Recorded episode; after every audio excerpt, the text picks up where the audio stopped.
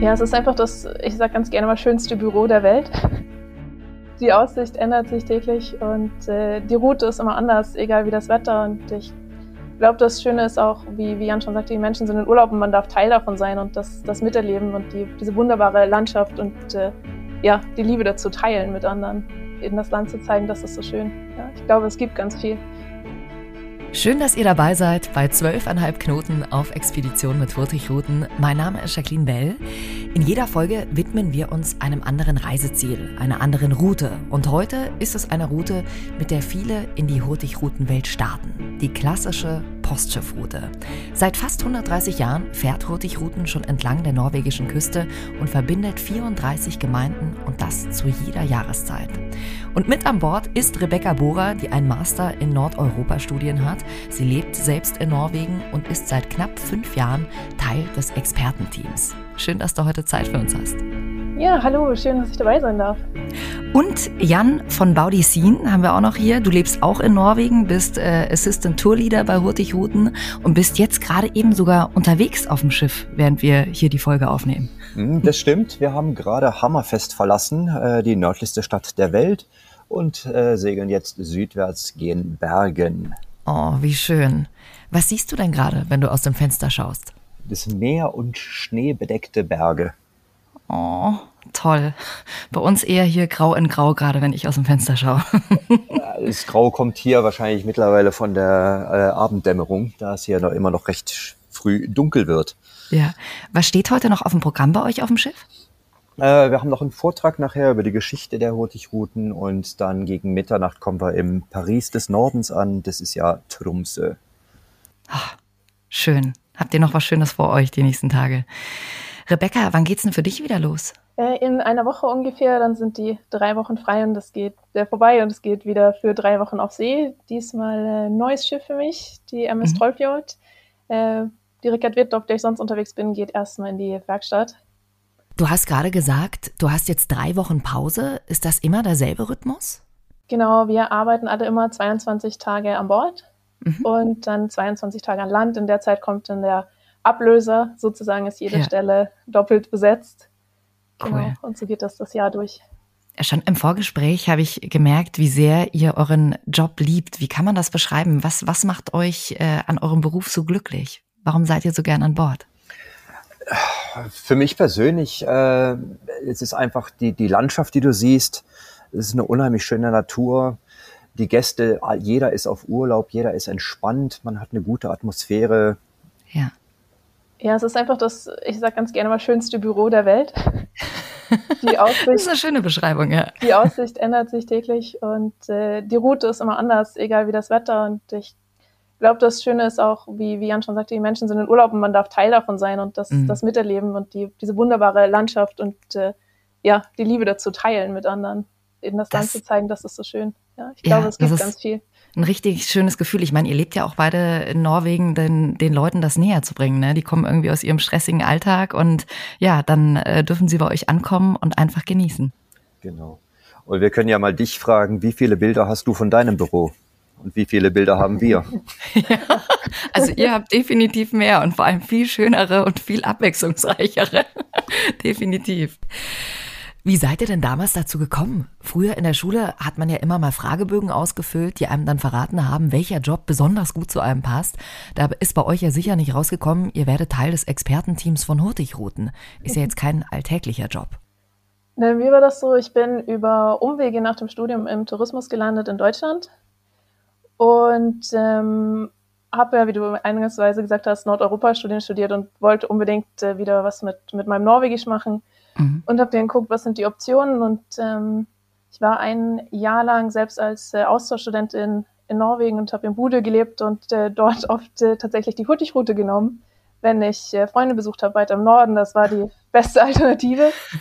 und äh, habe dann geguckt, Mensch, wo, wo hat man denn das Bedürfnis Deutsch und äh, eventuell Norwegisch in Kombination und habe dann geguckt und das war eine Stelle ausgeschrieben und das hat tatsächlich geklappt. Mega.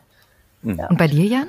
Bei mir war es eigentlich reiner Zufall. Äh, ich war in Trondheim, hatte Vaterschaftsurlaub und bin da entsprechend oft mit meiner Tochter spazieren gegangen, als sie im Kinderwagen war. Und da habe ich öfter mal die Schiffe besucht und einfach nur einen Kaffee getrunken. Und da auch in, in Kontakt mit der Crew gekommen, habe mit denen gesprochen und habe mir dann irgendwann mal gedacht, warum soll ich es nicht versuchen? Meine Frau war damit einverstanden, dass ich dann immer drei Wochen weg bin. Und dann habe ich mich einfach beworben und bin auf dem Schiff gelandet. Ach krass. Also es war wirklich reiner Zufall, mal auf dem Kaffee vorbeigeschaut und auch ja, genau. jetzt fragst du mal nach. Genau. Wie schön, wie der Zufall so manchmal spielen kann. Bevor wir jetzt weiter über eure Rolle auch an Bord des Schiffs äh, sprechen und auch die Highlights der Route mal abgehen, was ist denn generell das Besondere an einer Reise mit dem Postschiff von Hurtigruten? Ich glaube, wie du schon sagst, äh, wir sind ein, ein Postschiff, wir fahren ja auch in unserer, in der Route, in der Linie, sind also auch ein Arbeitsschiff und nicht in dem Sinne ein, ein Kreuzfahrtschiff nur zur Unterhaltung der Touristen, sondern wir kombinieren, kombinieren das alles. Wir haben immer noch die Fracht mit uns, wir haben lokale Passagiere und auch die Touristen und ich glaube, das macht, ähm, macht das ähm, ja aus eigentlich, dass der, der Kern, der auch aus der Geschichte kommt. Wie kann man sich das, wie kann man sich das vorstellen? Also viele hören jetzt vielleicht auch zu, sagen, ach ja, ähm, als nächstes will ich mit den Hurtigruten diese Postschiffroute abfahren. Ähm, wie, wie kann man sich das vorstellen? Das ist ja für die Norweger ähm, euer Schiff auch wie für uns der Bus oder die Bahn. Man sieht es äh, immer sehr schön. Äh, in den kleinen Häfen. Es sind überall lokale Passagiere, die an Bord kommen, manche nur mit dem Rucksack, andere mit dem Koffer, wenn sie weiterreisen. Äh, über die Weihnachtstage, da hatte ich gearbeitet, da waren sehr viele Norweger mit an Bord, die dann von ihrem Heimathafen aus Familie besucht haben, ob es jetzt im Norden war oder im Süden. Und es ist teilweise auch einfach schneller mit dem, mit dem Schiff, als wenn man irgendwo mit dem Auto hinfahren muss. Klar. Habt ihr da schon besondere Erlebnisse gehabt, wo Gäste auf Einheimische getroffen sind, die euch vielleicht noch im Kopf geblieben sind? Äh, da kann ich jetzt auch wieder auf Weihnachten zurückgreifen. Weihnachten und Silvester, äh, das Dinner for One. Da treffen dann die Norweger, das ist auch eine Tradition hier oben in Norwegen. Okay. Und dann treffen die auf die Deutschen, die haben es oft äh, als Tradition. Nur die haben dann immer gerne eine Woche Unterschied dazwischen. Die Norweger machen es am 23. Dezember, während wir es ja an Silvester haben. Aber da sammeln die sich und haben was gemeinsam auch. Und dann wird das da auch manchmal angeguckt bei euch? Natürlich. Ja? Das muss doch sein. Ja, ja, ich stelle mir es nur gerade so vor, weil du kommst irgendwie, äh, fährst praktisch nach der Arbeit nach Hause und dann wird zwischendrin bei euch an Bord noch äh, Dinner for One angeguckt. Das gehört doch dazu. Ja, schön. Sehr cool. Rebecca, du hast es vorhin ja auch schon angedeutet. Ihr transportiert mit dem Postschiff ja auch Waren. Daher kommt ja auch der Name Postschiff. Wie kann man sich das konkret vorstellen? Wie läuft das ab? Ja, wir haben ja unseren, unseren äh, Routenfahrplan, 34 äh, Häfen in den elf Tagen und ähm, in den verschiedenen Häfen kommt dann Verschiedenes an, an Fracht äh, an, äh, wird, dann, wird dann eingeladen. Das ist wirklich alles äh, verschiedene, was wir mitnehmen, von Umzugsgütern über Autos, äh, Fisch ganz viel. zwischen den, zwischen den Häfen im Norden sehr viel, aber tatsächlich auch das, was wir an, an Lebensmitteln selber an Bord bekommen äh, für unsere Gäste. Mhm. Genau. Und das wird dann von, von A nach B nach C verschickt. Genau. Das ist ja auch ein großer Teil, weil du jetzt gerade die Küche angesprochen hast. Zu 80 Prozent bezieht ihr ja tatsächlich äh, von lokalen Anbietern ähm, das Essen. Mhm, genau, wir bekommen in vielen kleinen Häfen, gerade im Norden, ähm, direkt äh, das Essen an Bord. Das ist auch ganz gerne mal, dass die Lieferanten gerade von kleineren Unternehmen selber an Bord kommen. Ganz schönes Beispiel ist da immer in den Lofoten in äh, Svolvær. Ähm, zwischen Wemstopp und in Stamsön gibt es einen kleinen Bauernhof. Die haben eine Ziegenkäserei und äh, Tove und Knut, denen das gehört, die kommen dann als selber mit ihrer Pappkarton mit, äh, mit Käse, stehen dann plötzlich auf der Gangway und wir bekommen wieder eine Lieferung. Ach, wie schön. Käse aus den Lofoten, ja. Und ich meine, das sind ja dann auch genau die Begegnungen, oder? Die eure Gäste vor Ort dann haben mit den Einheimischen. Genau, genau. Die, die sehen das, die kriegen das mit. Ähm, in dem Fall können wir die Gäste sogar mit auf den Ziegenhof, auf einen Ausflug nehmen. Das ist wirklich ganz schön, dieses, ja, im, im Einklang sein, dieses Zusammenspiel und ein Teil davon werden. Wir haben ja gerade eben schon drüber gesprochen, dass die Norweger die Postschiffroute ja auch als ganz normales Verkehrsmittel benutzen. Welche Rolle spielt denn generell Hurtigruten im Leben der Norweger?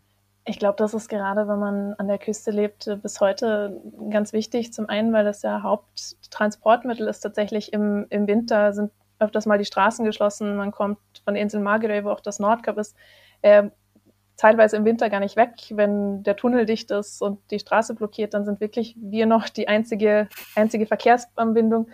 Und das ähm, spiegelt sich auch, glaube ich, ganz schön wieder in, in, ähm, in den Liedern, die zwei ganz bekannte Musiker hier gemacht haben. Ähm, Halfdan Sivertsen ähm, zum Beispiel hat ein Lied, das heißt Nur die Hurtigrute geht, wo er davon spricht, äh, die Straßen sind geschlossen, die Autos stehen schon im Graben, die Flugzeuge sind eingestellt. Aber solange die Hurtigrute geht, das ist alles in Ordnung. Ist alles gut. das, ist das, das ist das eine und das ist ja ähm, auch immer noch so ein bisschen das, das Tor zur Welt an den, an den kleinen Orten. Zum einen die Möglichkeit, woanders hinzufahren. Ja, das bringt wiederum Kari Bremners ganz schön auf den Punkt. Sie ist ja auch in Deutschland, glaube ich, bekannt, auch Sängerin aus, aus Nordnorwegen und ähm, singt von ihrem Traum mit der Hurtigrute und der Kapitän, der kommt mit den echten Gold in den Streifen und die ganze Fracht, die kommt und ähm, Leute, die endlich wiederkommen, Leute, die Abschied nehmen, ähm, um zu verreisen, um anzukommen. Das ist das eine und das sieht man ja auch ganz schön im, im Alltag. Normalerweise haben wir immer die Gäste ähm, im Hafen auch. Wir haben nicht nur Lokalpassagiere, die kommen und zwei, drei Stops mit uns fahren, sondern gerade in den kleinen Häfen in Honningsburg zum Beispiel oder auch ähm, an der Helgelandküste. Im Norden haben wir fast schon Stammgäste, die während wir auf dem Kai liegen normalerweise dann an Bord kommen, Kaffee und Kuchen bestellen oben im Café Mülte auf Deck 7 und äh, da eine gute Zeit haben, ein, zwei Stunden. Und dann, und dann äh, wieder ja. Äh, nach Hause gehen und genau. einfach mit euch zwei, drei Stunden Kaffee trinken. Genau, zum Teil auch mit den, mit den Touristen in Gespräch kommen. Also da kommt wirklich die Welt in diese kleinen Orte und äh, wir sind das schwimmende Café. Ist das, das ist schön? Auch, ja, das ist super schön, auch die Gäste an Bord zu bekommen. Und äh, man kennt die schon, die kommen vorbei, die sagen Hallo, wenn sie an Bord kommen und äh, gehen dann wieder nach einer Stunde. Und das ist ja gerade dieses Authentische, dieses Echte, dass man äh, nicht nur von außen zuguckt, sondern dass man es praktisch als Gast auch miterleben kann. Genau, und ich glaube, diese Mischung macht das auch aus. Eben zum einen unsere Gäste, die auf Urlaub sind und dann die Gäste, die das als Lokaltransport haben und dann auch wiederum die Gäste, die einfach nur vorbeischauen, um äh, ja, ihren Kaffee zu ja. trinken, ihre Waffel zu essen. Und diese Mischung macht es ganz besonders ich finde das von der Vorstellung trotzdem also total schön und irgendwie kann ich mir das immer noch nicht so ganz vorstellen, wie dieses Transportmittel Hurtigruten und äh, letzten Endes die die Urlaubsgäste, wie sich das vereint. Mischt sich das total durch oder wie kann man sich das vorstellen? Ähm, wenn man an Bord kommt, ähm, in den verschiedenen kleinen Häfen, sieht man schon den Unterschied. Sind das jetzt unsere, unsere Gäste, die länger mit uns fahren, weil die kommen ohne Gepäck hier, die anderen kommen mit Gepäck, checken erstmal ein und stellen das Gepäck dann meistens in den Gepäckraum direkt auf Deck 3, wo die Rezeption ist. Aber ansonsten äh, fällt das eigentlich nicht, äh, fällt das nicht gut aus, weil die Kabinen sind äh, überall verteilt, man wohnt dort, wo man möchte. Ähm, das Restaurant ist das gleiche. Ähm, natürlich sieht man das öfters mal, wenn Tagesgäste dann sind, die nur ein, zwei Häfen sind, die haben vielleicht einen größeren Rucksack mit dabei. ähm, aber sonst äh, mischt sich das sehr schön. Und das ist schön. Äh, das ist auch das, was es, glaube ich, ausmacht. Ja, definitiv. Die klassische Postschiffroute bringt eure Gäste in elf Tagen von Bergen im Süden bis hoch in den Norden nach Kirkenes und zurück. Und manche Reisende entscheiden sich, die Route nur in eine Richtung zu befahren. Was empfehlt ihr denn? Also du hast einen Komplettüberblick, wenn du sie sowohl rauf als auch wieder runter fährst. Äh, nordwärts liegen wir gerne tagsüber längere Zeit in den größeren Städten. Äh, Ålesund, Trondheim, Trumse, Bode. Äh, während südwärts werden dann mehr kleinere Häfen angelaufen, wo man dann auch wieder was länger Aufenthalt hat. Da sind die großen Häfen werden auch wieder angelaufen, aber dann gerne spät abends. Heute Nacht kommen wir, wie gesagt, in Trumse an gegen Mitternacht ja, also ich, ich würde hauptsächlich empfehlen, eigentlich die komplette Reise zu machen von Bergen über Kirkenes nach Bergen, weil da bekommst du einen Eindruck von den Städten, aber auch von den kleineren Ortschaften. Ja, also sich für eine zu entscheiden, äh, wäre nicht dein Ding. Wenn man sich unsicher ist, wie es ist für, äh, für einen selber ist an Bord eines Schiffes, dann mhm. kann man mal das als eine Art Schnupperkurs machen. äh, eine Tour zu machen. Und dann macht man im Jahr darauf die Komplettreise. Welche Strecke würdest du sagen, ist die schönere? Kannst du das sagen? Also die, die nach Süden geht oder die nach Norden? Da, da, da gibt es kein Fazit. Äh, nee. Jed, jeder Teil des Landes hat seine eigenen Schönheiten. Ich glaube, es ist, es ist ganz viel, wie Jan sagt, wenn man vielleicht mehr mh, mm, vom, vom Land sehen möchte und längere Aufenthalte, dann vielleicht mehr nordgehend. Und wenn man sagt, man möchte möglichst viel verschiedene Landschaft sehen und äh, die kleinen Orte und viel Natur, dann vielleicht eher, eher südgehend. Mhm. Wie, wie Jan sagt, man kann es eigentlich nicht das entweder oder. Ich merke schon, ihr wollt euch nicht entscheiden. Wie war es denn bei euch damals, als, als ihr diese Route das erste Mal gefahren seid? Massenhaft neue Eindrücke. Äh, ich habe im Sommer angefangen, da war ja auch noch die Mitternachtssonne und habe im Durchschnitt vier Stunden geschlafen, weil ich immer Angst hatte, irgendwas zu verpassen. äh, ich vermute, Rebecca, dir ging es ähnlich. Ja, auf jeden Fall. Ich habe auch im Frühsommer angefangen. Das ist mit einer der schönsten Zeiten eigentlich, weil in, in Bergen und Ålesund zum Beispiel war schon richtig Sommer. Und in Kirkenes sind wir über die letzten Eisschollen äh, spaziert. Also das war wirklich ja. mal so der, der Rundumschlag. Aber wie Jan das sagt, ich habe äh, wenig geschlafen und meistens irgendwo gesessen und rausgeguckt. Einfach, ja, diese, diese Landschaft fasziniert so. Ist das jetzt immer noch so? Ja. Ja. Ein ganz äh, knappes, kurzes Ja. Ja. Ja, das ist sehr, wenn das erste Mal Mitternachtssonne ist, ähm, das ist, man, man geht nicht schlafen, selbst wenn man weiß, man hat morgen wieder einen langen Arbeitstag. Das ist, ähm, beziehungsweise das Gleiche, das ist nicht nur Mitternachtssonne, wenn das erste Mal richtig Nordlicht ist im Herbst, dann kann das gut auch mal bei uns eins, zwei in der Nacht werden, wenn man auf Deck steht und einfach nur schaut, und staunen. Aber das ist total schön, dass das für euch auch immer noch was Besonderes ist, weil es gibt ja wirklich äh, Dinge, an denen man sich, was heißt nicht satt sieht, aber die man dann schon so gewöhnt ist, dass das nichts mehr Besonderes für einen ist und dass ihr immer noch sagt, äh, nach so langer Zeit, die ihr jetzt auch schon dabei seid, doch, das ist was Wahnsinniges und immer wieder aufs Neue. Ich glaube, an dem Nordlicht oder an der Mitternachtssonne an verschiedenen Orten entlang der Küste, ich nenne es einfach mal den Trollfjord, man, man wird es nie satt. Ja. Also Trollfjord, ich habe ihn unzählige Male gesehen. Ich gehe aber immer noch raus an Deck und bin da und genieße es. Es ist das einfach majestätisch. Ja. Eure Gäste, die sind natürlich auch immer drauf aus, die Nordlichter zu sehen. Ne? Das ist wahrscheinlich auch immer ein großer Punkt, wenn sie an Bord kommen und sagen, ja, die wollen wir unbedingt sehen. Ähm, es gibt ja auch manchmal den Moment, wo man sie vielleicht nicht sieht. Und das fand ich wirklich toll bei Hurtigruten, dass äh, sie dann den Gästen sagen, okay, ihr könnt kostenlos nochmal mit uns mitfahren, wenn ihr sie tatsächlich nicht gesehen habt. Ja, die, die Nordlicht, äh, Nordlichtgarantie, die haben ja. wir von, äh, von Oktober bis äh, März. Und das ist wirklich, wirklich eine schöne Möglichkeit, denke ich, auch den Gästen das anbieten zu können, weil die meisten kommen in der Wintersaison, sage ich mal, um das Nordlicht zu sehen. Mhm. Und das ist schon, schon schön, dass wir die Möglichkeit haben, dann auf jeden Fall. Ja, definitiv. Euch ist es ja ganz wichtig, den Gästen das norwegische Lebensgefühl näher zu bringen. Es hilft natürlich auch sehr, dass ihr beide selbst in Norwegen wohnt. Und ihr habt schon ein bisschen erzählt, das kann mal das Dinner for One gucken, mit den Gästen und den Einheimischen zusammen sein oder auch das Essen, das von Einheimischen auf Schiff gebracht wird. Wie versucht ihr das noch umzusetzen? Ich glaube, ganz viel hat äh, auch mit unserem On-Board-Programm zu tun vom, von unserem Expertenteam. Ähm, mhm. Wir haben zum Beispiel jeden Tag so ein kleines informelles Zusammenkommen, Treffen mit uns, äh, wo wir ganz gerne so ein bisschen gucken auf, wo sind wir heute unterwegs, wo sind wir morgen unterwegs, die Route, was macht die Region aus, bisschen Geschichte oder Kultur davon. Ähm, haben oft als mal musikalische Beiträge mit dabei und auch, auch Bilder von Künstlern für die Region. Mhm. Und äh, ganz beliebt auch äh, klitzekleiner Sprachkurs, damit man einfach so ein bisschen Gefühl bekommt. Ja. Welche, welche Sätze oder welche Worte sind da besonders wichtig? Ich glaube, das ist ein bisschen unterschiedlich von Schiff zu Schiff. Äh, bei mir an Bord auf der Rickard Witt äh, haben wir so die ganz einfachen Sachen wie Hallo, Danke, auf Wiedersehen und dann aber weiter, weiter in die Route auch ähm, Sachen, die dann ein bisschen äh, mehr an Land und Leute gebunden sind, wo so ein Konzept hinten dran steht. Äh, zum Beispiel, das ist ganz spannend, das ist so eine Wetterlage in Norwegen.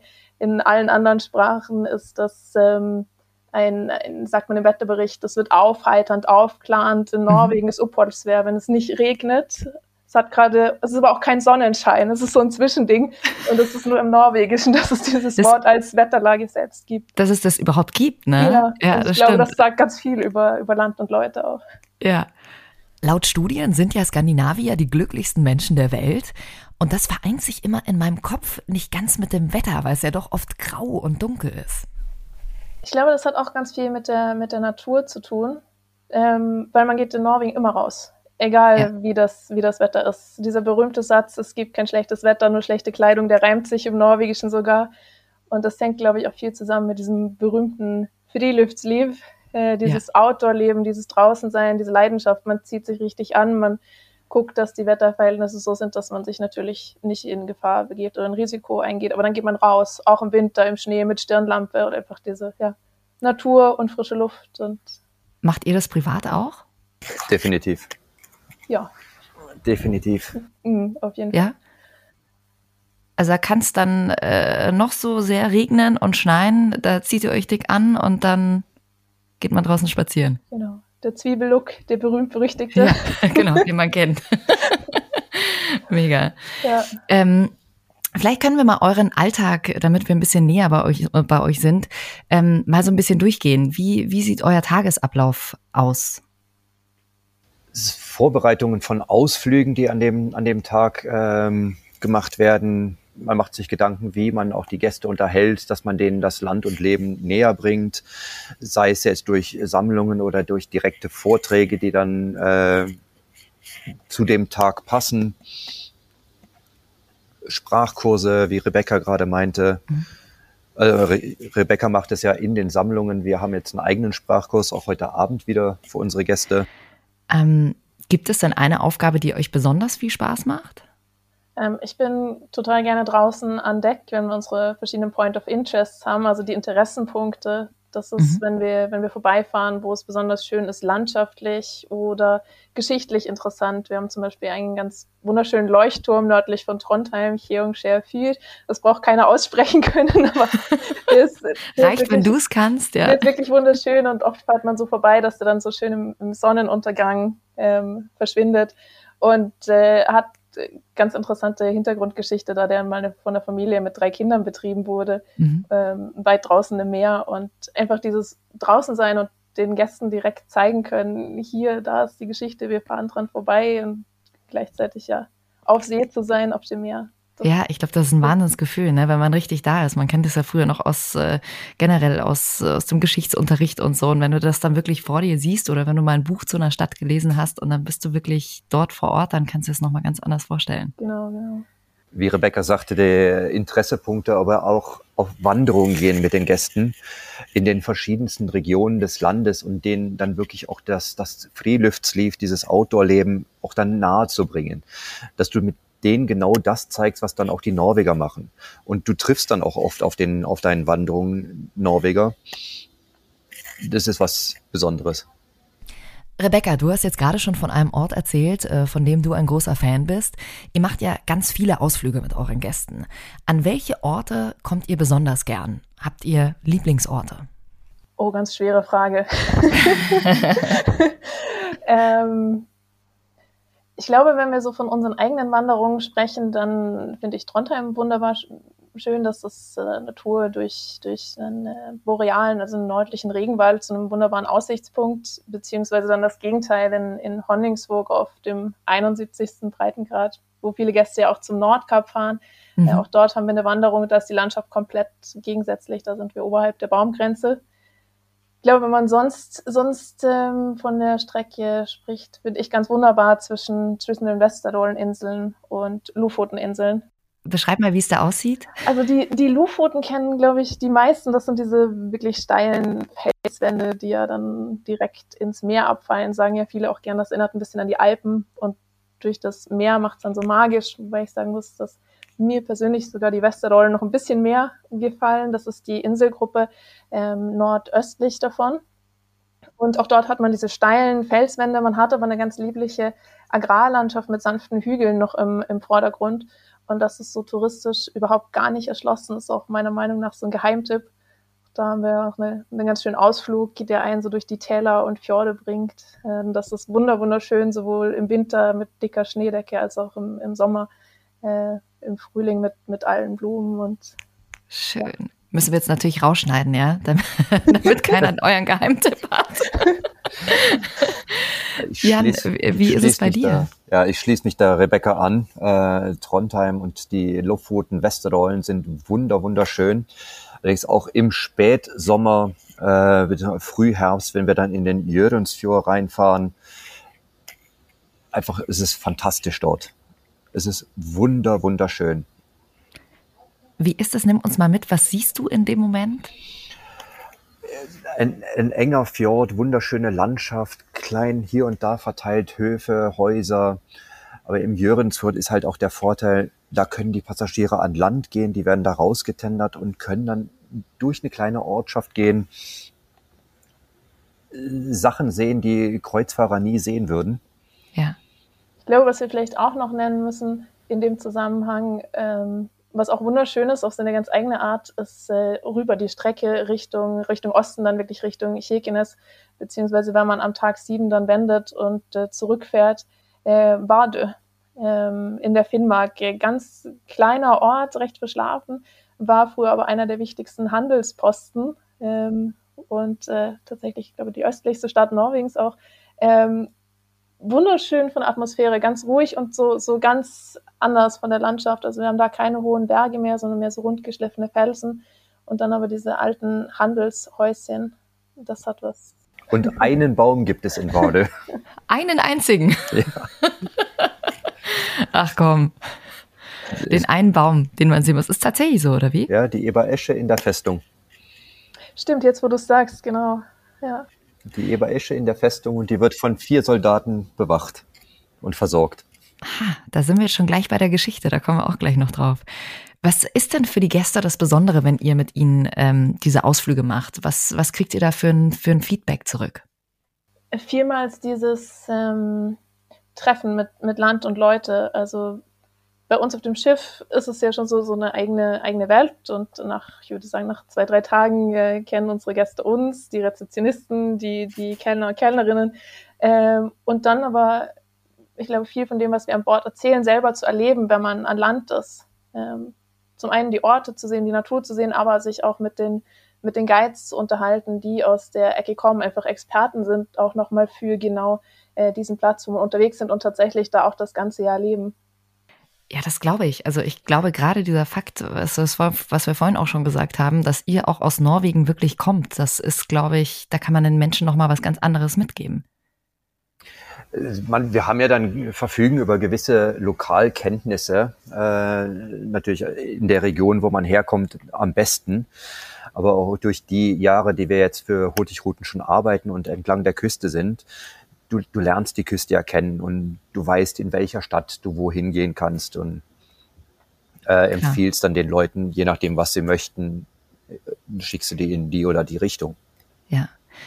Und ein Pluspunkt, das muss man bei euch ja auch noch sagen, ist, dass ihr Deutsch sprecht. Ne? Also es ist ja schon auch gerade bei diesen Vorträgen man kennt das ja auf Englisch. Man schaut sich vielleicht mal eine, einen Film oder eine Serie auf Englisch an und dann denkt man sich, hm, ich habe irgendwie aber trotzdem nur die Hälfte verstanden. Und das ist irgendwie schön, ähm, dass ihr eure Vorträge auch in Deutsch äh, halten könnt. Das kommt wahrscheinlich bei den Gästen auch gut an, oder? Deutsch ist ein gewisser Vorteil. Ja. das muss ich dann auch einräumen nach knapp 15 Jahren in Norwegen. So, da fallen mir nicht immer noch alle Worte ein und dann ab und zu übersetze ich auch direkt aus dem Norwegischen ins Deutsche, was dann ja. nicht ganz richtig ist, aber. Es, es, führt auf jeden Fall zu, zu unterhaltenden äh, Situationen. Ja. Ich glaube, zu wenig zu lachen haben wir selten. Habt ihr, hast du eine Situation im Kopf? Ich habe mich mit einer Kollegin unterhalten, die ist auch deutsch und äh, wir hatten über Kuchen gesprochen und über Sahne und die habe ich dann gepeitscht, die Sahne. Ah, Weil ja. auf Norwegisch ist das Dypiska Römme, was Peitschen ist, aber auf Deutsch ist es dann wohl äh, Sahne schlagen. Sahne schlagen vielleicht, ja. ja. aber am Ende hat man ja schon verstanden, was du gemeint hast. Das ist ja das Wichtigste. Ja, wenn wir euch jetzt schon mal hier haben als Experten, dann steigen wir doch mal ein in die Geschichte von Hurtigruten. Jan, du hältst ja die Vorträge zur Geschichte, hast ja heute auch noch einen Vortrag an Bord. Ähm, du bist auf dem Gebiet Experte. Nimm uns doch mal mit, wie hat denn damals eigentlich alles angefangen? Äh, das war ja 1893 und nördlich von Trondheim, was relativ mittig in Norwegen ist, äh, gab es eigentlich kaum Infrastruktur. Und das wollte halt die Regierung ändern und hat dann eine Ausschreibung gemacht, für, dass es um eine Schifffahrtslinie entlang der nordnorwegischen Küste zu etablieren, damit der Norden dann auch versorgt werden konnte, damit die Post verschickt werden konnte, Waren und natürlich auch die Lokalbevölkerung. Und da war es dann Richard Witt, der auch hier aus Nordnorwegen kommt, der hat sich dafür beworben als einziger. Und da wurde dann 1893 die Route etabliert. Erstmal nur von Trondheim bis Hammerfest im Sommer. Und das hat die Warenlieferzeiten extrem verkürzt. Mhm. Also früher brauchte ein Brief bis Hammerfest im Winter fünf Monate. Das heißt, Weihnachtsgeschenke musstest du im Juni, Juli abschicken und nichts, dann ohne, ohne ja. Gebäck. Genau, nichts für die, äh, die eher spontan am 23. Genau. Weihnachtsgeschenke einkaufen gehen. Ja, okay. Und er hat dann, er hat dann eine Lebenslinie für den, für den Norden äh, errichtet. Das wurde dann auch sehr populär und wurde dann später nach Bergen verlängert, beziehungsweise weiter nördlich bis nach Kirkenes. Und es war die Lebenslinie und die Hurtigrute, die fährt immer. Auch unter der Pandemie, als es keine, keine Touristen gab, die Hurtigrute ist gefahren. Wenn auch nur zwischen Bode und Kirkenes in einer kurzen Periode im Lockdown, der Norden musste versorgt werden. Diese Entdeckerzeit, weil du jetzt gerade gesagt hast, ähm, er war der Einzige, der sich damals darauf beworben hat. Äh, wie, wie, wie kam das? Richard Witt hat ja den Vorteil, dass er aus Nordnorwegen kam. Äh, er ist in Tromsø geboren und ist in den äh, Westerdalen aufgewachsen. Er kannte die Problemstellung auch von den, von den Fischern, die es dann nie geschafft haben, ihren frischen Fisch rechtzeitig zu den größeren Orten zu bringen, weil es kein funktionierendes Liefersystem gab. Vielleicht kannst du uns nochmal sagen, wie diese Route ganz genau äh, entstanden ist. Also was waren so die Erfolgsfaktoren am Ende? Ja. Also der, der Hauptgedanke in Trondheim zu starten war, dass es, es gab eine Bahnverbindung zwischen Oslo und Trondheim mhm. und dann kam man nicht weiter.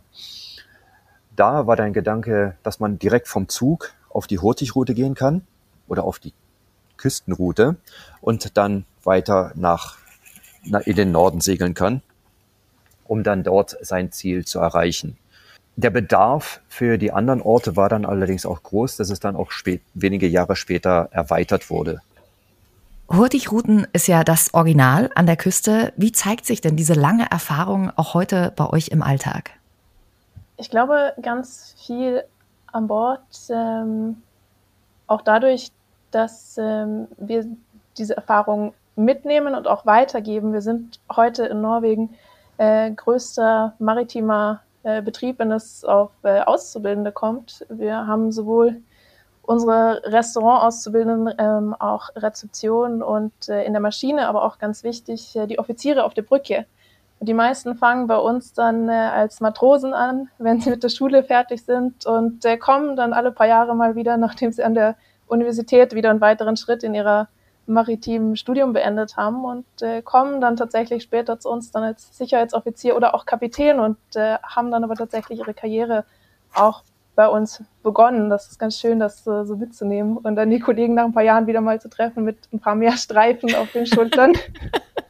Es äh, klingt irgendwie alles sehr familiär, obwohl Hurtigruten ja doch ein großes Unternehmen ist. Klingt alles so wahnsinnig warm und nah.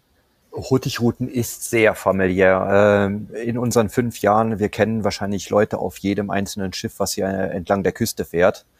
Und wenn man mal irgendwo anders aushilft, man, man trifft immer irgendwo jemanden, den man kennt. Es ist eine Familie.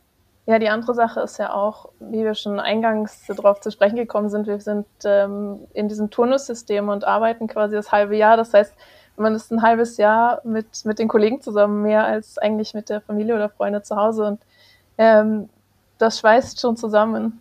Das glaube ich. Also das ist ja letzten Endes dann die zweite Familie eigentlich, oder? Genau. Ja. Richtig. Die Nachhaltigkeit ist ja auch ein ganz großes Thema bei Hurtigruten. Rebecca, da hältst du ja auch Vorträge zu, richtig? Genau, das geht äh, zum Teil ein in Hurtigruten Geschichte und wie es dann, wie es dann auch weitergeht, weil wir auch sagen, mit dieser langen Tradition und ähm, dass wir eigene Leute ausbilden, wir möchten das mitnehmen und weiter in die Zukunft. Und wir leben davon, dass wir den Gästen diese wunderbare Küste zeigen können, diese Natur. Und dann wollen wir keine ähm, ja, Fußabdrücke dort hinterlassen, die dort nicht sein sollen und äh, die Natur und auch die Umwelt und unsere gastgebenden ähm, Gemeinden ja. belasten. Alle Schiffe auf der klassischen Postschiffroute können ja schon Landstrom beziehen, heißt, während den Liegezeiten in den Häfen wird keine Emission verursacht. Rebecca, welche konkreten Maßnahmen bezüglich Nachhaltigkeit setzt Hurtigruten noch um? Genau, das ist ja der Landstrom, von dem du gerade gesprochen hast. Das haben wir bekommen. Ähm, seit mehreren Jahren haben wir auch überhaupt kein ähm, Schweröl mehr in keiner unserer Operationen. Das war, glaube ich, der erste ganz, ganz wichtige Schritt. Und ähm, jetzt haben wir auf ähm, äh, nachdem wir sehr lange Marinediesel benutzt haben, Biodiesel umgestellt. Also das ist äh, Treibstoff, der tatsächlich nur aus Abfall produziert wird. Der soll auch nicht produziert werden und äh, dann zu Last irgendwelcher Regenwälder und so weiter gehen, sondern das ist wirklich aus, aus Abfällen und äh, erleichtert uns also da schon äh, umweltfreundlichen Treibstoff äh, zu benutzen. Und das nächste ganz spannend jetzt für mich besonders ist, äh, dass sie unsere Schiffe umgerüstet werden. Mhm. Und äh, mein Schiff, äh, die Rickard Witt, äh, geht jetzt dann äh, in die Werft und wird äh, umgebaut mit neuen Motoren, die also emissionsärmer arbeiten und gleichzeitig aber auch ein Hybridantrieb dazu kommt. Das ist äh, super spannend. Dadurch können wir, ich glaube, bis zu 25 Prozent CO2 schon reduzieren und 80 Prozent, wenn es zum äh, NOx kommt. Also ganz spannendes Projekt. Äh, außerdem werden auch ein bisschen am Schiff, an der Form, am äh, selber umgebaut, dass es weniger Wasserwiderstand hat. Also da passiert ganz, ganz viel. Wird äh, super spannend im Herbst dann äh, zurückzukommen. Ja, das glaube ich, oder? Das ja. ist wie so ein Baby, irgendwie eine Masterarbeit oder was, die man abgibt und dann äh, kommt sie wieder zurück. Ja. Wahnsinn. Wie reagieren dann die Gäste drauf? Also wie wichtig ist den Gästen an Bord auch diese Nachhaltigkeit? Ich glaube, das ist schon sehr wichtig, denn äh, wenn man in so Regionen unterwegs ist, wo, wo wir sind, so weit oben im Norden, wo man wirklich sieht, ähm, auch die Klimaveränderungen mit Schnee und Winter, dass man dort keine negativen Fußabdrücke hinterlässt, sondern im Einklang mit der Natur das, das erleben kann. Auf ja. jeden Fall. Gerade weil das ja auch im Fokus steht, die Natur ähm, genau. ja, näher zu bringen und dann eben auch darauf zu achten, dass man eben, wie gesagt, keinen Fußabdruck hinterlässt. Genau. Das ist ja, das ist ja nicht das Einzige was wir machen. Wir haben ja auch zum Beispiel 2018 zum Jubiläum den, die letzten Teile von Einmalplastik äh, eingesammelt und vom Bord getragen. Das ist ja auch was, was wir äh, zum Glück nicht mehr machen. Ähm, ja. Das gibt's bei uns nicht mehr. Wo es sich vermeiden lässt, gibt's kein Einmalplastik mehr. Und äh, ich glaube, das ist auch ganz wichtig, ähm, um da was zurückzugeben. Das ähm, ist, glaube ich, auch was, was unsere Gäste sehr beschäftigt. Wenn wir auf Wanderungen an den Küsten unterwegs sind, sieht man immer, wie viel Plastik da vom Meer angespült mhm. kommt, das äh, nehmen wir auch immer mit. Also, beziehungsweise ja. nehmen auch die Gäste mit zum Strandaufräumtag. Zweimal genau, richtig. Das habt ihr ja, ja auch manchmal, mhm. oder? Dass ihr also wirklich bewusst sagt, wir sind jetzt hier ein paar genau. Stunden und machen hier mal alles sauber. Genau, also wir machen das zweimal im Jahr, einmal zum norwegischen Strandaufräumtag und ähm, auch zum nordischen Strandaufräumtag. Aber generell ist es so, wenn wir unterwegs sind äh, und wandern, wir haben immer eine Mülltüte dabei und was man sieht, sammelt man ein und nimmt mit. Schön. Wird dann ordnungsgemäß an Bord entsorgt. Sehr gut. Eine Frage, die mit Sicherheit auch ganz viele haben. Ähm, was ist denn die schönste Jahreszeit für die klassische Postschiffroute? Das ist, ist das, glaube ich, wieder wieder eine Frage mit, äh, welche, welche Häfen. Ähm. ja. Da könnt ihr euch nicht entscheiden, oder wie?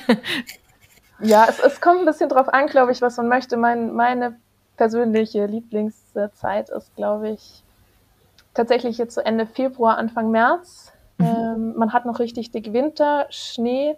Man hat wieder acht bis zehn Stunden Tageslicht, hat aber trotzdem noch diese unglaublich langen Sonnenauf- und Untergänge und diese traumhaften Variationen von Gelb, Lila, äh, Orange, bis es dann dunkel wird und tatsächlich noch so dunkel und im Winter ist, dass man nachts die Nordlichter noch sehen kann. Ja. Und bei dir, ja? Wenn ich, wenn ich sagen darf, also ich würde sagen, der Spätsommer so Ende August, Anfang September, du fährst in Bergen los und da ist noch alles schön grün und dann kommst du oben in den Norden und du hast diese goldbraunen Herbstfarben.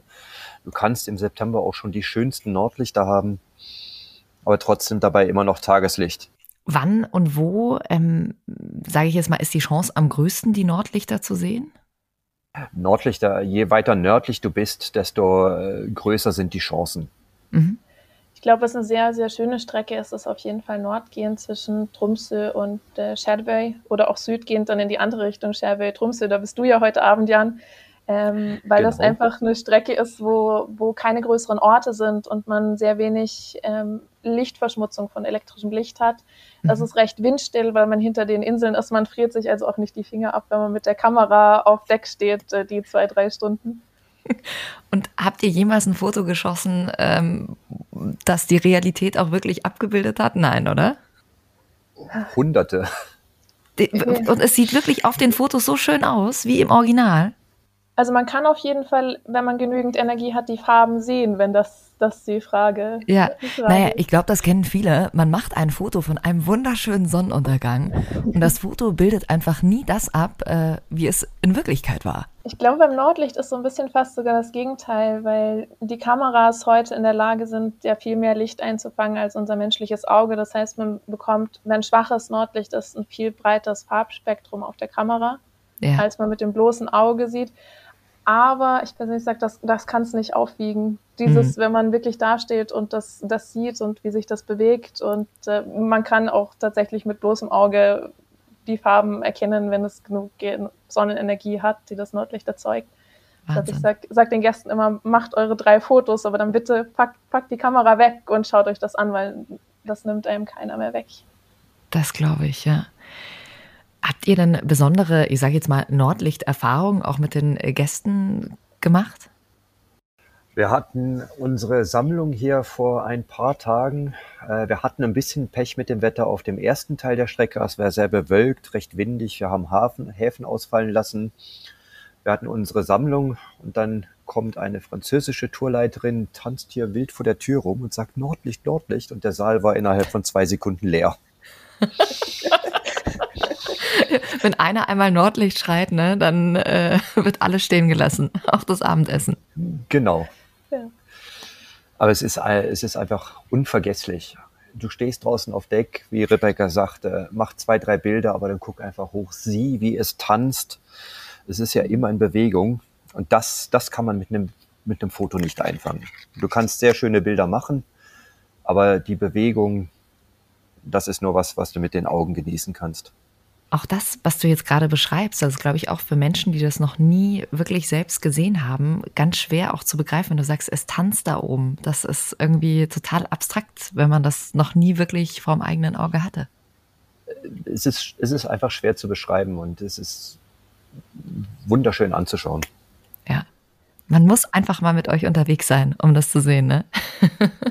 dann ist halt tatsächlich so eine, so eine Magie, dass man wirklich hochschaut in den Himmel und das einen so packt, dass man doch gerne mal auch die Zeit, äh, Zeit vergisst äh, und äh, sich dann gut und gerne doch nochmal mit einer heißen Schokolade aufwärmen muss, weil man einfach nicht merkt, wie kalt es tatsächlich war. So, so magisch ist das doch. Schön. Uns hört jetzt sicher auch der ein oder andere zu, der sich bald den Traum erfüllen will, mit euch an Bord zu gehen und Norwegen zu erkunden. Wie können wir uns diese Reise konkret vorstellen? Was machen wir den ganzen Tag? Ihr entspannt euch und ihr genießt einfach nur. Und wir geben euch die Information. Ich bezeichne erstmal Rebecca und mich als den Duden Norwegens. und ihr genießt die Landschaft, die Ruhe, ihr genießt das Essen. Genau, und überall, überall wo wir hingehen, das Schöne ist, das Schiff kommt ja mit. Und ähm, ich glaube, es ist was sehr Entschleunigendes mit uns zu kommen. Wir fahren ja mit dieser schönen Durchschnittsgeschwindigkeit, ich glaube, es sind um die 27 km/h. Und das ja. ist genau das richtige Tempo, um zur Ruhe zu kommen, aber sich auch äh, fortzubewegen. Ja, und auch alles, äh, alles an Ort und Stelle zu haben, ne? Und trotzdem irgendwie weiterzukommen. Das ist schon was ganz Besonderes, nicht irgendwo, ja, dich irgendwo in einen vollen Bus reinzusetzen oder wieder irgendwo hinfliegen zu müssen, sondern du hast praktisch dein Zuhause, fährt mit dir mit in diesen elf Tagen. Genau, und ich, ich glaube, das ist so von, von Anfang bis Ende auch. Wir fangen ja in Bergen an, wenn man zu uns kommt im Terminal, kann man einchecken und dann sich gemütlich noch in die Lounge setzen und warten, bis das Schiff dann kommt. Da schon mal ein bisschen kleinen Vorgeschmack auf unser lokales Essen und Sicherheitseinweisung auch dort ganz gemütlich im Konferenzraum, bevor es dann an Bord geht und abends dann vom Hafen los auf das kleine Großabenteuer. Von äh, wann bis wann sind dann so eure Arbeitszeiten? Also wie lange seid ihr da beschäftigt? Das variiert von Tag ja. zu Tag. Äh, das ist abhängig, wo, wo wir im Land uns bewegen. Wir haben ja die Kollegen ähm, auf der Brücke und so weiter, die ihre festen Schichten gehen, ähm, genau eingeteilt sind von wann bis wann. Das geht bei uns nicht, weil wir eben, wie Jan schon sagt, äh, von den Häfen abhängig sind, äh, was wir den Gästen gerne zeigen möchten auch. Und dann puzzeln wir uns da so drum rum, dass wir mit dem, mit dem Team alles abdecken und mindestens immer einer von uns auf jeden Fall da ist. Und wie ich vorhin ja schon gehört habe, äh, es läuft eigentlich nie alles nach Plan, also den ursprünglichen Plan, den man sich so ausgearbeitet hat. Es äh, passiert eigentlich immer irgendwas, das man nochmal umdisponieren muss, ne? Wind und Wetter oder Ware, die an Bord kommt, die kann, das kann alles zu Verzögerungen führen, zu Änderungen und wir müssen immer irgendwo einen Plan B in der Hinterhand haben. Ja. Wenn ihr jetzt so zurückdenkt an eure Zeit mit Hurtigruten, äh, was war für euch das schönste Erlebnis oder das lustigste Erlebnis? Dinge, die euch, die ihr heute noch äh, eurer Familie erzählt? Mm, ich hatte ein ganz äh, schönes Erlebnis auf einer unserer Weihnachtstouren auch. Ähm, war ein Familienvater mit zwei kleinen Mädchen unterwegs und die sind in Kirkenes zugestiegen auf der südgehenden Tour. Wir Weihnachten war, glaube ich, äh, drei Tage später, als wir im Hafen von Brønnøysund waren. Und ähm, die hatten einfach eine schöne, schöne Zeit zu dritt und äh, kamen immer wieder vorbei, haben sich die Informationen für den Tag geholt und Heiligabend dann ähm, waren wir als Crew alle zum Abendessen und kamen dann zurück und äh, auf dem, auf dem Schiff, auf dem ich damals war, auf der Polarlys, äh, da ist von Deck 4 bis ganz nach oben unter Deck 7 ähm, die Halle ganz offen und deshalb steht da immer ein riesiger, fünf Meter hoher Weihnachtsbaum, wunderschön geschmückt mit äh, oh. mit äh, Gold und Rot und äh, so schön eingepackt Dekorationspäckchen drunter. Und dann liefen wir da vorbei und sahen dann plötzlich so um die Ecke, hinter diesem Weihnachtsbaum saß diese kleine Familie mit ihrem eigenen Berg Weihnachtsgeschenke und die Mädchen mit riesengroßen Augen starten diesen Baum an. Und also ganz wirklich so Weihnachtsidylle. Oh. Ähm, und dann haben wir später erfahren im Gespräch, das war, war das erste Weihnachten, dass die zu dritt äh, unterwegs sind. Er wollte einfach mit ihnen was Besonderes machen, mit den Mädchen. Das war wirklich ganz, ganz schön. Ich glaube, da sind sowohl bei uns als Crew als auch bei den Gästen, jeder, der am Abend vorbeigelaufen ist, das gesehen hat, diese Kinderaugen an diesem Weihnachtsbaum. Das Wunderschön. Ja, ja, da merkt man dann, wie, wie nah man, ähm, also ihr als Experten den Gästen auch seid, ne? Also das ja, man ist darf wirklich so ein Teil, ja. Teil davon sein. Ich glaube, das sind auch die, die schönsten Seiten unserer Arbeit, ähm, dass ganz viele Gäste haben lange von dieser Reise geträumt, entweder ein Kindheitstraum oder auch so als Ziel nach einer schweren Zeit dann dorthin zu kommen und dass man das miterleben darf und teilen darf, dass das, das ganz, ganz schön ist, gibt einem unglaublich viel auch. Ein Erlebnis, was ich mal an Bord hatte, war auf einer meiner allerersten Touren. Das war mein erstes Schiff, die MS Finnmarken. Die segelt ja jetzt als Otto Sverdrup ab Hamburg ich war relativ neu an der Küste und die Finnmarken war Jahre vorher als Hotelschiff in Australien an einer Plattform. Und es kam ein Gast, Gast an Bord und er war sehr emotional. Er kam aus Australien und wir unterhielten uns dann und er sagte, er hat auf der Finnmarken damals an dieser Plattform gearbeitet und hat die Finnmarken als Hotelschiff benutzt und hat immer davon geträumt, dann mit der Finnmarken mal entlang der norwegischen Küste zu fahren. Und äh, es war einfach ein besonderes Erlebnis so für ihn als auch für mich, ihn dann kennenzulernen. Und wir hatten so guten Kontakt bekommen, dass wir auch heute immer noch Kontakt haben. Also wirklich eine Freundschaft, die sich daraus entwickelt hat. Da hat sich eine, eine Freundschaft daraus entwickelt. Und das Wahnsinn. ist, das passiert öfter auch an, an Bord, dass sich äh, Freundschaften entwickeln und man auch den Kontakt hält. Und das ist auch was, was, was Schönes. Rebecca und ich, wir haben wahrscheinlich Orte äh, in der ganzen Welt, wo wir eingeladen sind. Ja, die Visitenkarten sind auf jeden Fall gut, äh, gut in einem Kästchen aufbewahrt, wenn man irgendwo hinkommt. Genau. Müsst ihr dann alle mal abfahren irgendwann, ne? irgendwann, wenn ihr, wenn ihr mal ein paar Wochen Urlaub habt, dann ist doch schön, dass man überall jemanden auf der Welt hat und äh, Freunde überall hat. Und das, glaube ich, versteht man auch noch mal besser, warum ihr beide euren Job so sehr liebt. Das ist, das ist der schöne Nebeneffekt an, an der Arbeit. Ich glaube, dass es tatsächlich ähm, mit glücklichen Menschen letzten Endes, also Menschen zusammenzuarbeiten, die gerade ihren Urlaub verbringen. Ich glaube, das ist äh, tatsächlich, du hast es ja vorhin schon ganz gut gesagt, Rebecca. Ich glaube, ähm, da hast du es natürlich sofort äh, mit Gästen zu tun, die einfach schon von Grund aus entspannt sind und da jetzt einfach eine schöne Zeit haben wollen. Jan, du lebst ja in Trondheim. Ähm, hast du da vielleicht noch einen Geheimtipp für uns? Was muss man da unbedingt gesehen haben?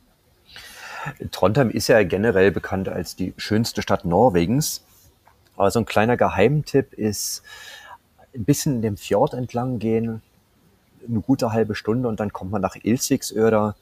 Das ist eine kleine Ansammlung alter Häuser, die ursprünglich äh, außerhalb der Stadtgrenze äh, da aufgebaut wurden, mhm. beziehungsweise umgezogen wurden weil da war dann was mit dem Steuersystem. Die bezahlten weniger Steuern, als wenn sie ihr Haus in der Stadt hätten. Und es sind Ansammlungen von 15, 16 kleinen Holzhäusern, die dicht an dicht gebaut sind. Ansonsten ist es natürlich Backlande, der alte Stadtkern äh, direkt am Fluss Niedelven. Da sind auch die alten Speicherhäuser. Du hast die alte Stadtbrücke, das Portal des Glücks. Und dort könnte man dann auch noch hoch zur Festung gehen. Da hat man so ein bisschen den Überblick über die, über die Stadt. Aber Ilzigsöder ja. ist eine, eine versteckte Perle. Schön, sehr schön. Haben wir gleich hier alles notiert, ne? Wenn wir mal da sind, dann äh, werden wir dich hier mal anrufen, Jan, und dann machen wir mal eine Tour. Wie ist es bei dir, Rebecca? Hast du noch einen Geheimtipp für uns? Also was ich wunderschön finde, ist ähm, zum Beispiel die Insel Senja da stoppen wir quasi auch nebendran in Finnsnes. Das ist der Halt äh, vor Tromsø. Und dort geht's äh, mit einer Brücke rüber auf die Insel. Ähm, wunderschön kombiniert, so ein bisschen Norwegen. Man sagt auch gerne, das, das Norwegen in Miniatur, ähm, weil es landschaftlich quasi alles wiedergibt. Äh, ist auch wunderschön auf der Strecke Richtung Tromsø sieht man auch noch mal sehr viel, weil wir das, glaube ich, noch anderthalb Stunden auf der Backbordseite dann haben. Schön. Ähm, ganz tolle Landschaft.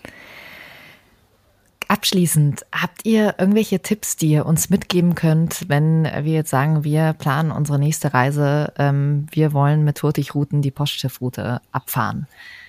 Was könnt ihr uns mitgeben?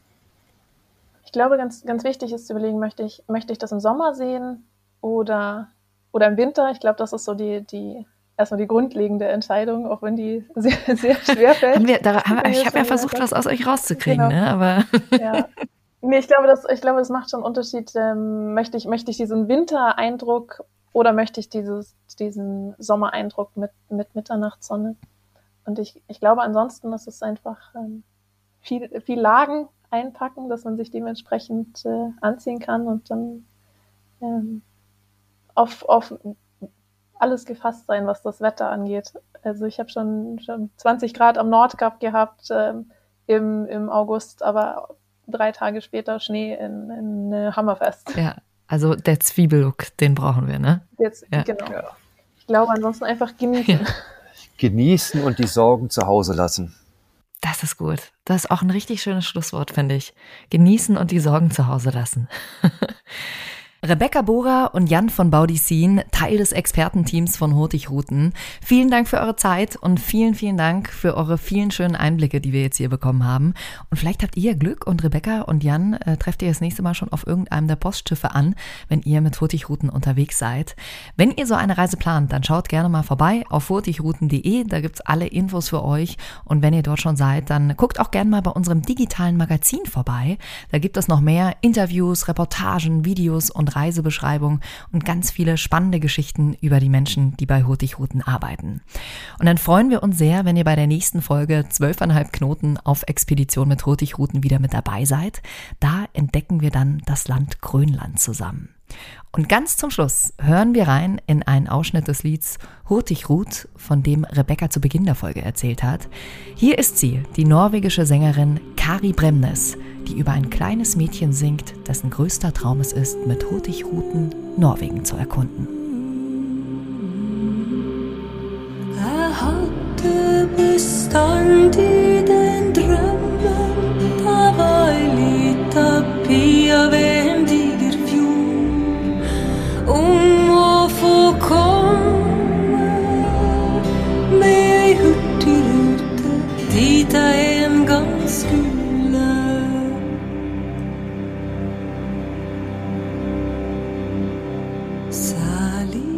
om kvelden når hurtigruta ropte langt der ute fra.